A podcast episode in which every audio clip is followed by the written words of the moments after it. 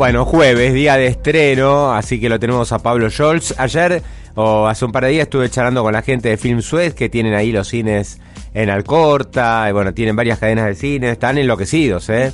Récord de ventas, este, como nunca se están vendiendo entradas, así que espectacular, ¿viste? Parecía que el cine era un negocio que se ponía difícil después de la pandemia, pero la gente volvió, como ahí eh, Pablo Joel fue uno de los que mantuvo el, la garra. ¿eh? Pablo, ¿cómo estás? Buen día. Hola, ¿cómo, están? Buen día, buen día. Sí, inclusive las mejores vacaciones de invierno de la historia tuvo la Argentina este año. Mm. ¿Mm? Superando registros anteriores. Recordemos que desde el año 1997 se tienen precisamente registros fidedignos de cantidad de espectadores en las salas en la, en la Argentina y en este periodo vacacional se alcanzó, se superó el récord que era el anterior.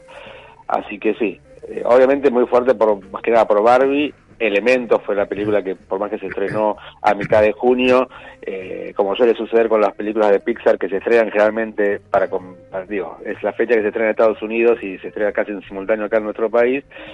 Y bueno, hizo muchísimo, llevó mucho más público, obviamente, en vacaciones de invierno de cuando se estrenó en junio y también Oppenheimer. O sea, son los, tres fenómenos, digamos, que han hecho que eh, este, para este resurgimiento, digamos, del público en la sala. Vamos a ver cómo se mantiene.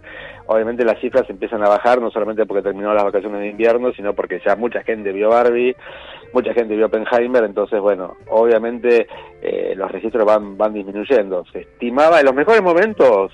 Eh, si una película andaba bien, bajaba entre un 10, un 12, un 15% de una semana a la otra eh, ha pasado que han tenido éxitos fulminantes y han bajado drásticamente.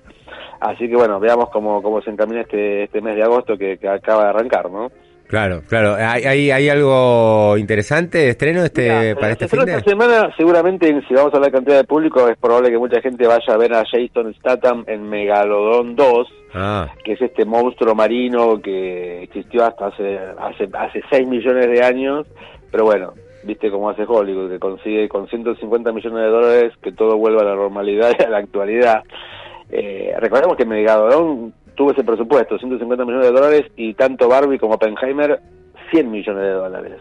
O sea, estamos hablando de que pusieron muchísima plata, no se nota tanto los efectos, el monstruo este marino es cada vez más grande, es enorme, y la trama es lo que menos importa en este tipo de películas de acción eh, después hay una película, otra película de Hollywood que es Hazme el favor, que protagoniza Jennifer Lawrence, es una comedia sexual, te diría.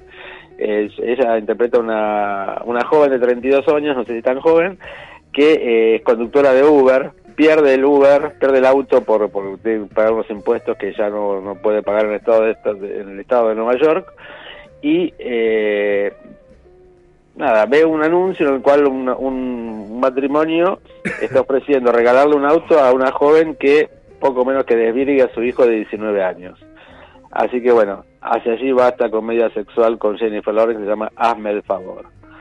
Y la otra opción, es una opción argentina que sí realmente me gustó, se llama Fragmentada, es un thriller muy bien narrado, trabaja Jasmine Stewart, es la protagonista, es una policía que es suspendida en es suspendida y tiene, va a su pueblito muy cerca de Bariloche junto con su hija, que, a su vez también la suspendieron en el colegio por llevar un arma de juguete y amenazar a sus compañeras.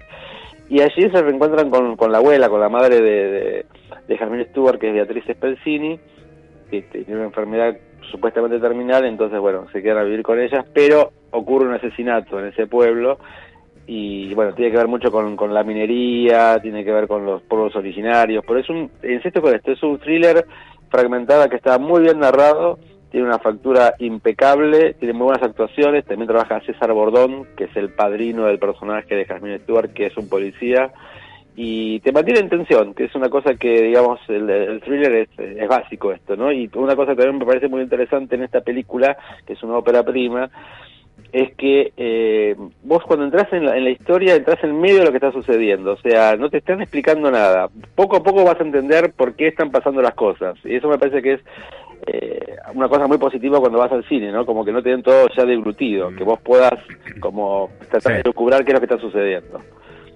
¿Cómo se llama la peli? Fragmentada. Está bien, eh, me hace acordar a esas películas más de no, no, no de ciencia ficción, ¿viste? Pero esas de personalidades múltiples. No, no, no. nada que ver. No, no, no, nada que ver. No, es fragmentado como fuera. Eso, fragmentado, ¿no?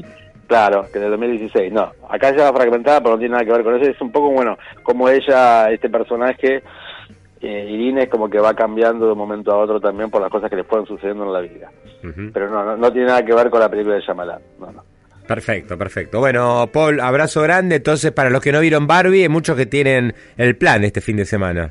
Sí, seguro. Ya es la segunda película más vista en, lo que va del año con 2.600.000 espectadores. Está a 300.000 espectadores de alcanzar a Super Mario Brothers, que se había estrenado ya por el mes de abril. Estamos hablando de solamente en dos semanas. La que dicen que está rompiendo todo es Misión Imposible también, ¿eh? Acá no. ¿No? Ah, están dando bien en otros lados. Ah, pero me dijeron que está muy buena. Ah, sí, no, no, que que está rompiendo todo, pensé que te referías a la cantidad de público. No, no, que está buena, digo. No, está muy bien, está muy bien. Sí, sí, sí, ¿Y Barbie es para mujeres o podemos ir los hombres para todo Público, Para todo público, porque hay, hay, muchos chistes que tienen que ver, digamos, con el rol del hombre también. Ah. Mucha tomada en sol.